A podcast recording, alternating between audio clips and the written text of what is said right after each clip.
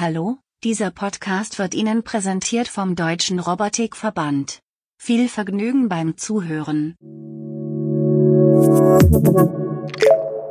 Robotik in der Industrie. Der Podcast mit Helmut Schmidt und Robert Weber. Hallo, liebe Zuhörerinnen und Zuhörer, willkommen zu einer neuen Folge des Podcastes Robotik in der Industrie. Mein Name ist Robert Weber und heute echt, wir haben echt mit technischen Problemen zu kämpfen gehabt, aber jetzt klappt die Aufnahme. In Österreich sitzt der Helmut Schmidt. Grüß euch. Schön, dass wir dich jetzt endlich hören und dass du uns hörst. Genau, Technik funktioniert und ich hoffe auch bis zum Ende der Sendung. Genau.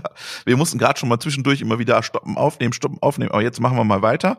Ähm, wir haben heute einen spannenden Gast da, Gast da im Hauptteil, den Kimo Kaukanen von Stetson, der spricht seinen Namen gleich nochmal selber korrekt aus. Äh, für mich ist diese Aussprache im Finnland immer super schwierig. Aber bevor wir in den Hauptteil starten, lass uns kurz einen aktuellen Teil machen, weil da gibt es einiges zu erzählen, nämlich über Bosch, Rexroth und Kasov. Genau, es gibt ein paar Neuigkeiten, die gerade über den Äther gegangen sind. Äh, Bosch Rexroth ähm, hat sich ja an Kasov äh, Robotics beteiligt.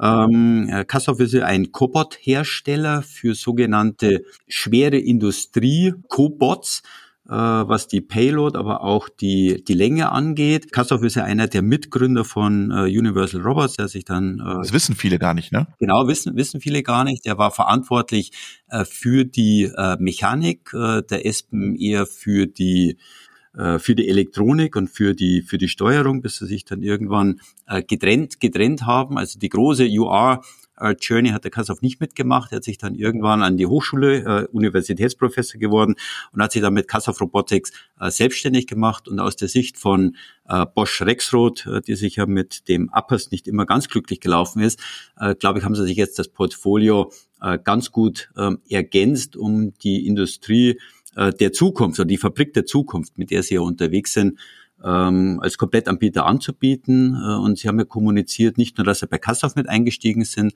äh, sondern dass sie sich für den nordamerikanischen Markt auch mit Geek Plus, äh, einen chinesischen AMA-Hersteller, äh, als Vertriebspartnerschaft äh, zusammengetan haben. Also sehr, sehr interessant, äh, was sich da im Hause Bosch Rexroth tut. Ja, genau. Also das war jetzt so die, der, der, der Lückenschluss, ne? Die Robotik Factory of the Future. Und jetzt haben sie auch ihren eigenen Cobot in der Factory of the Future. Also äh, ich glaube, die richtige Strategie, herzliche Einladung hier auch nochmal an dieser Stelle an den Marc Wucherer. Gerne mal in den Podcast kommen und uns erzählen. Der Peter Mollner hat ja damals bei Scheffler dann auch hier nochmal äh, die Strategie äh, von Scheffler ein bisschen äh, dargestellt. Ähm, von daher sehr spannend. Ähm, ich habe noch was im aktuellen Teil und zwar, ähm, du warst ja letzte Woche auch oder vorletzte Woche bei der Ideal Works, da hattet ihr euren Robotic Talk vom DRV und die Kollegen von Ideal Works, die haben jetzt ähm, World's Largest Open Source Synthetic Dataset äh, veröffentlicht mit Microsoft, glaube ich, zusammen, BMW, Nvidia und haben mal kurz ein paar äh, Open Source Bilddateien, Möglichkeiten online gestellt, die du jetzt einfach nutzen kannst und runterladen kannst und im Prinzip damit rumspielen kannst und ausprobieren kannst. Also das, du hast das schon gesehen, hast du mir gesagt, gell? Genau, ähm, ich, genau. Ich, ich hatte die Chance und die Möglichkeit, das bei unserem äh, Robotic Talk äh, bei Idealworks vor Ort anzuschauen. Äh, sie simulieren im Prinzip äh, die Fabrik und das ist insbesondere für mobile Robotik natürlich. Das sind Bilddaten, oder? Genau, das sind Bild, das sind Bilddaten, das ist ähnlich wie ein digitaler, wie ein digitaler Zwilling. Ähm, äh, schaut wirklich ähm, hochprofessionell aus und du kannst teilweise den digitalen Zwilling vom Bild und virtuellen Bild oder von einem echten Bild und virtuellen Bild nicht unterscheiden. Also sie haben sehr viel Aufwand, sehr viel Zeit investiert und dadurch kannst du halt ähm, simulieren, ähm, wie deine AMRs zum Beispiel ähm, äh, fahren, navigieren, Erreichbarkeiten. Also eine coole, eine, eine coole Geschichte äh, und diese Datenbank soll natürlich weiter am wachsen, äh, am wachsen sein. Ist bisschen aufwendig äh, zum jetzigen Zeitpunkt, ähm, was die Generierung natürlich der Daten angeht, nicht das Umsetzen. Äh, aber es ist eine coole Geschichte. Ich bin gespannt, ob wir das vielleicht für uns selber auch ganz gut nutzen können. Helmut ist jetzt äh, nach dem Podcast bei GitHub und sucht erstmal nach dem Datensatz genau. seine AMRs. Ja. Sehr schön. Ey, warum machen die das, glaubst du? Ich glaube, eines der Themen ist, was ich gesagt habe, äh, zum, zum Validieren äh, beziehungsweise sogenannte Machbarkeitsstudien zu machen, um nicht immer beim Kunden oder beim Partner äh, vor Ort zu sein. Also diese sogenannte virtuelle Inbetriebnahme ermöglicht natürlich ähm, äh, vieles. Und was sehr viel wichtiger ist, du kannst virtuelle Daten natürlich für deine eigene Produkte und für deine eigene Evaluierung haben. Als Beispiel, wenn ich sage, ich gehe jetzt in einen Produktdauerlauftest und ich fahre fünf äh, Roboter oder fünf AMAs, äh, die fahren dann hier bei mir live rum oder äh, eben nicht live, sondern in der äh, virtuellen Welt.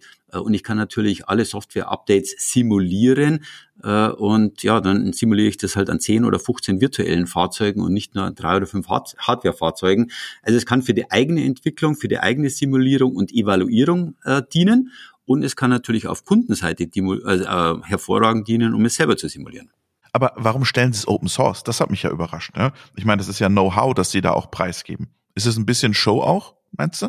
Ja, ja, ja, mit Sicherheit. Ähm, also man kann natürlich über Open Source schon auch zeigen, was man heute ähm, alles alles kann. Äh, auf der anderen Seite ist der Vorteil, dass die Datenbank äh, und das sind ja großen Player mit Nvidia äh, und, und Microsoft mit dabei, dass die Datenbank im Automatisierungsumfeld noch deutlich stärker wachsen wird. Ich sage immer, jeder Roboter ist im Prinzip eine eine Prototypenlösung. Ähm, und das heißt, auch die, das virtuelle Umfeld muss natürlich wachsen mit jeder neuen Lösung. Und da, das kann man aus einer Hand machen, äh, aber du gehst in 100 Produktionsstätten und hast 100, 100 unterschiedliche Lösungen. Um das dann zu virtualisieren, brauchst du halt einfach äh, viele, die da mitmachen. Und ich glaube, das wird unter anderem Hintergrund für die Open Source Version sein. Das ist meine Interpretation dazu jetzt mal. Naja, und ich glaube ja, ich mache ja mit dem Julian zusammen einen Open Source in der Industrie Podcast. Ich glaube halt, vieles ist halt auch einfach, da unterscheidet ihr euch nicht mehr. Viel Engineering-Leistung, die machst du halt, müssen ja nicht alle die gleiche Engineering-Leistung machen, dann musst du es halt einfach Open Source stellen. Äh, ihr müsst das machen, ihr müsst das machen. Alle, ob Idealworks, Agilox oder Bosch, keine Ahnung, äh, in, in manchen Bereichen müsst ihr halt alle das gleiche machen. Und wenn man das Open Source machen kann, ist es ja viel einfacher für alle. Ja. Absolut, absolut. Da erkennt man sich einfach. Also, dass einfach jeder immer alles machen muss, dann ähm, ja, schwierig, schwierig, ja. Also von daher glaube ich, ist Open Source und das kommt das Thema. Also wir merken das ja auch im Open Source Podcast, vor allem die Automotives, die pushen das extrem, habe ich das Gefühl. Bosch, wir haben jetzt was mit Mercedes gemacht oder mit Daimler zu dem Thema. Die haben ein ganzes Manifesto für Open Source jetzt rausgegeben, dass Mitarbeiter ermutigt werden, Open Source Anwendungen auch zu entwickeln und äh, online zu, also bereitzustellen. Also das kommt mit aller Macht, ja. Kommt mit aller Macht. Äh, Linux als Open Source äh, Software als Beispiel hat er vorgemacht, wie es gut funktionieren kann. Ähm, in der äh, Robotikprogrammierung, das ja auch, das ist noch nicht ganz so. ROS, genau, das ist ein bisschen. Genau, ROS ist noch nicht ganz so, ist noch nicht ganz so erfolgreich.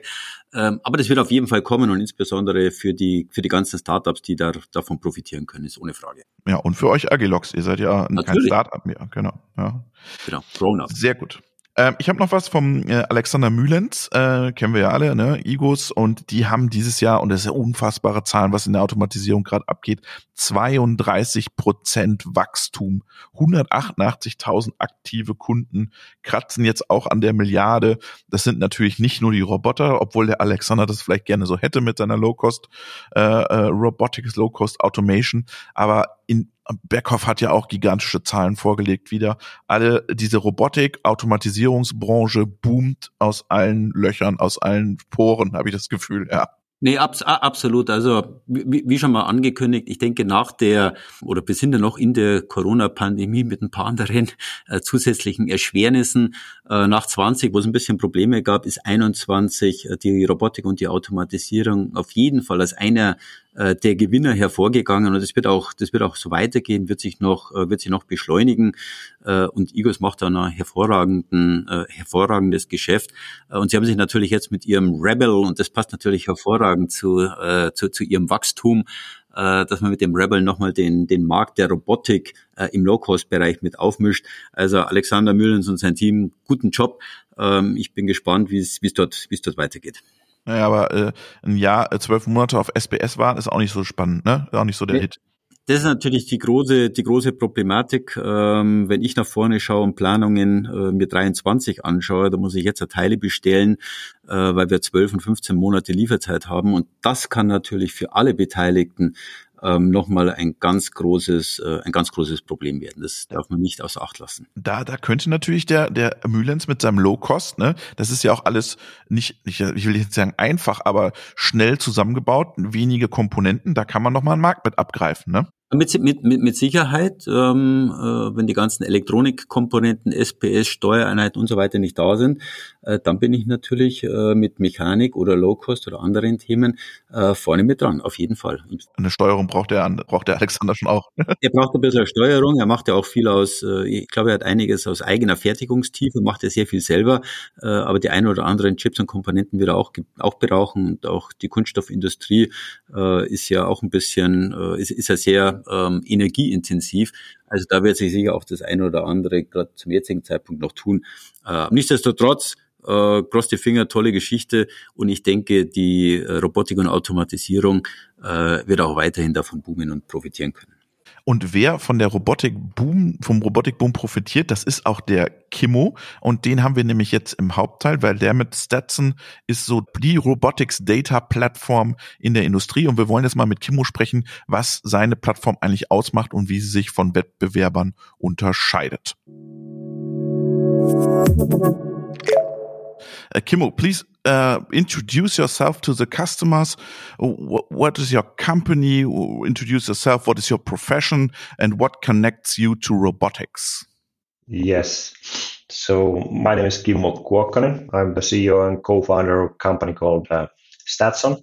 We we operate in market uh, intelligence industry, uh, focused in uh, providing market information and data for robotics and uh, automation companies. So that's uh, briefly said what our company does.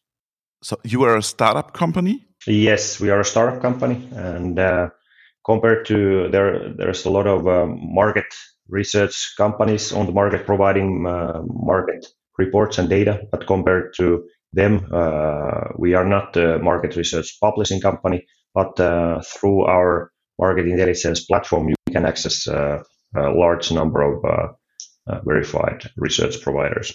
What connects you to robotics? Are you an engineer or a, a robotics fan or fanboy, or what? What connects you to robotics? Yes, um, when we started the uh, Statzon company, uh, of course, there's a lot of uh, industries and technologies and topics uh, available globally. But uh, based on uh, the early discussions with our potential customers, we learned that uh, robotics is one of the most interesting and uh, fastest growing uh, technologies. So we decided to start with the market information related to robotics to help robotics companies to understand their own markets or their target industries and competition. Helmut, you are a customer of, of Kimmo, right? Um, yes, uh, I, I, I know Kimmo from the from from the past. We've been working um, to, to, together uh, to get out of one hand um, data and uh, analytics. Uh, and this would be my question, um, Kimmo. There's so many different data uh, suppliers out in, in, in the field, specialized and of course making their money on their data. How does your business model actually looks like in do you not destroying their business models if you give information out of one hand and not customer buying 10 or 15 different data from, from market research companies? Yes, so I, give a brief background uh, and then answer to your question. So, in all uh, businesses, uh, we need market information to understand the, our own industry, our target industries, and competition. And most of the people I speak with, uh, they say that they go to internet to look for the information, and uh, it's uh, easy to find top level information about the global market size and growth rates.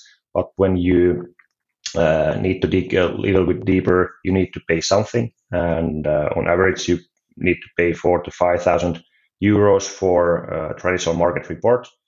And there are a lot of uh, research companies providing reports to you based on your search and uh, in ideal case, you would access uh, reports from several sources to have more confidence. You could uh, compare the data. So we we license uh, reports and data from uh, trusted and selected research providers.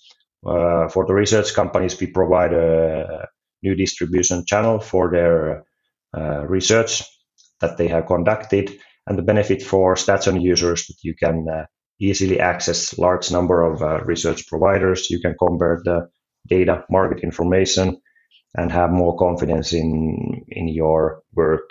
In many most cases, uh, uh, people need market information for strategy development, business planning related to some investment or uh, expansion. So uh, you have more confidence in your investment decisions when you are, have uh, information available from many different sources. One short question. So normally, if you get 10 data from 10 sources, sources you get 10 different results. Yes. Uh, How are you validating and uh, ensuring the right data finally? Yes, that's a good question because uh, at Statzon we don't work with uh, any research provider because uh, our customers are always uh, when you go to Google, let's say you are looking for information about global collaborative robot market, you get 70 million results. That's a lot.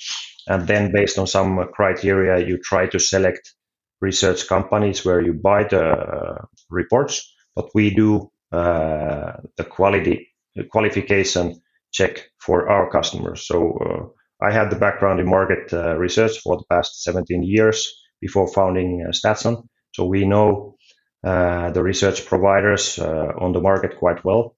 We investigate their methodologies, how they conduct the research, and so on to have confidence that uh, they are doing high quality research. Then we have licensing agreements with them, and Statzon users can trust that we have uh, validated those sources that you find on the platform. Are these happy uh, companies happy to work together with you because it's their business model? Yes, I think they are happy. They are uh, getting paid for the research they share to the platform. So we have quite unique new kind of business model. So uh, research providers earn money when they share either reports or data in our platform. And of course, it's not about how much content they are sharing, but if we have very interesting content from our research partners and uh, and users are actually using that, so that's all, always making more money to, to the research providers, and uh, that's uh, a new uh, distribution channel for them. You, you get the data. Do you work with the data? Do you prove the data? Do you evaluation with the data? Check it with the other data? Um, or do you still say, oh, it's a platform and we put it in and put it out? Uh, yes. So uh, we do the validation of the research providers uh, uh, once we start working with them. And then we have uh, agreements. They share the content to the platform.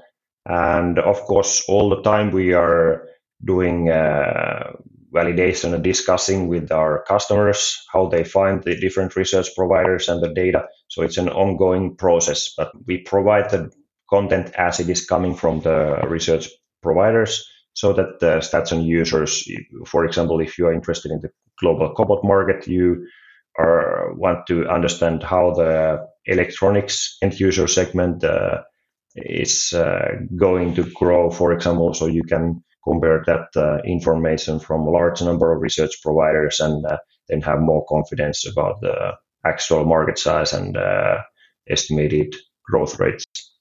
But one, Kimmo, one of the, let's say, within cobots, but also within AMRs, uh, one of the biggest challenges is all the new upcoming startups. So there are maybe 40 or 50 uh, Asian startups in the cobot business. Uh, we have more than 200 in AMRs. Uh, but most of the statistics uh, focus, of course, on the well-known big player. How are you trying to evaluate all the new ones to really give the best picture on on on the markets? Because it's difficult to get data from all these early birds uh, startups all, over the world.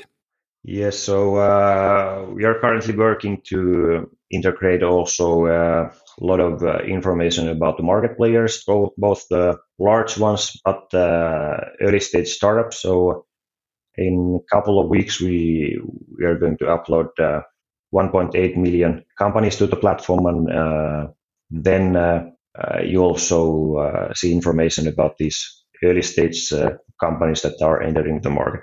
Wow, cool. So, do you also do your own research, Kimmo? Uh, no, so we are a software software company, even though the background of uh, myself and the other founder, so it's in the market research, but we are providing and building a super easy and fast way for people to access uh, market research from uh, trusted sources. So there's a lot of uh, uh, research providers on the market. So we, we are not competing in doing research, but we are building uh, super easy and uh, cost effective way for you to access the information. So you don't need to purchase uh, 10 different market reports that would cost you 40 to 50,000 euros. But you, in our platform, you can currently access 10,000 market reports from uh, 200 research providers.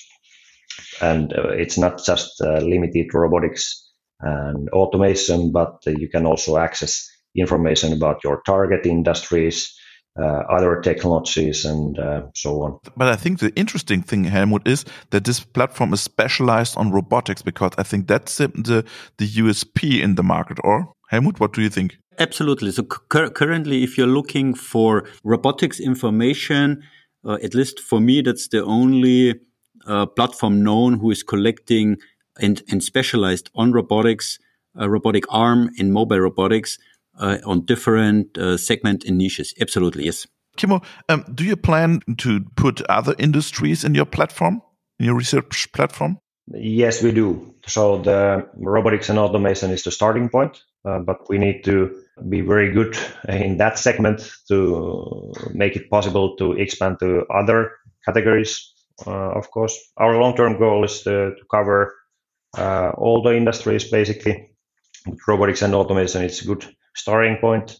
Uh, still, uh, in robotics, there are so many different kinds of robotics, both uh, for consumers, services, industrial applications. We try to build the basis uh, super well to be able to later expand to other technologies fast. So, how do you earn money? What can I buy at Statzon? Yes, so um, our customers have an annual subscription to the platform. Then they have access to the some customers have access to all the content, all the reports, all the data. Uh, some customers have access to uh, data, for example, uh, about the global markets. Uh, it depends on uh, on the customer's needs, what kind of uh, license they have. And once the customers have an annual annual license, we work closely with them and discuss about uh, their needs, how we in, improve the content and the platform. So that's always uh, helping also other customers when we have uh, deeper understanding of our customers' needs. What what do you do with the, with this data, Helmut, in, in your daily business? Why do you need that? So, so mainly it's, uh, or you, or you can use the, uh, the data for finding what is your white spots. So, for example, um, you are currently in one in one area. You would like to scale your company, and uh, you're looking what is the next scaling country you want to invest. For example, for us, we are currently strong in in, in the DACH, German, Austria, Switzerland region, uh, and these data give you where could be the next interesting um, robotic market uh, to invest first in Spain or in France or in in Sweden uh, and then, of course, in what kind, niche, and segments. And then we can evaluate, okay, for this market and for this niche, we, we have the right product. So this is just to evaluate uh, for growing for, for growing companies, but also where to build up the next partners. Uh, you can down drill to the two small regions, how to make your sales and go to market um, network. It's just to evaluate um, for a, for a company, for me, uh, what is the next step uh, to invest money in for grow our own business. And this is mainly based on datas. Uh, and this is where you get not only one database, but collected many databases. This is what Statzon is for. Kimmo, I, I, want to ask a question because there are a lot of companies in, especially in UK. I think uh, they they call us or they call me every two weeks uh, to be an expert and do some Q and A's, and then they do reports. Is it an opportunity for you also to put expert to get out of the data informations and opinions, or do you, or is your your opinion stay with the data and no opinions, no informations? We think that uh, there's a lot of and uh, enough research companies on the market and uh, a lot of uh, companies doing quality research. In the beginning, we made a decision that we are a software company, not a research company, even though my background is in the market research. So we know how high quality research is uh, conducted. But we noticed a niche on the market that uh, there was a player missing aggregating trusted research providers uh, to a single platform so that you can easily access all of them with a fixed price and license. So we are we try to be a transparent player on the market, providing you verified research providers so that you can access their content. So I would, for you, is it very easy because you don't need to, to Google and to scroll through all reports. You get one report from Kimmo and that's it. Yeah, absolutely. For me as a user, it's easy. Uh, the biggest, the biggest question, of course, always is what about the validation uh, and what is behind the data? Uh, and therefore was my question how Kimmo is validating and evaluating that I as a customer uh, can rely on, on, on the outcome. But for me as a customer, it's much easier to ha- to go to one data uh, source and get a handful of collected data to compare with. That's interesting. What are your plans for the future? How do you want to develop your business, Kimmo? So, yes, so our plan we just raised uh, raised the seed round, and uh, currently we are uh, heavily investing into licensing more content. Of course, having more customers, we are tr- trying to learn deeply about uh, our current customers' uh, needs and how they use Statzon, what kind of uh, content they need to make it better all the time. So we are this year we are trying to have more uh, customers in robotics and automation and uh, also at the same time we are planning how to once we have a working model uh, in robotics how we are going to scale it to other verticals. Thank you very much Kimmo and greetings to finland. Thank you very much. Kimmo thanks a lot. It was a pleasure talking to you. Yes thanks hello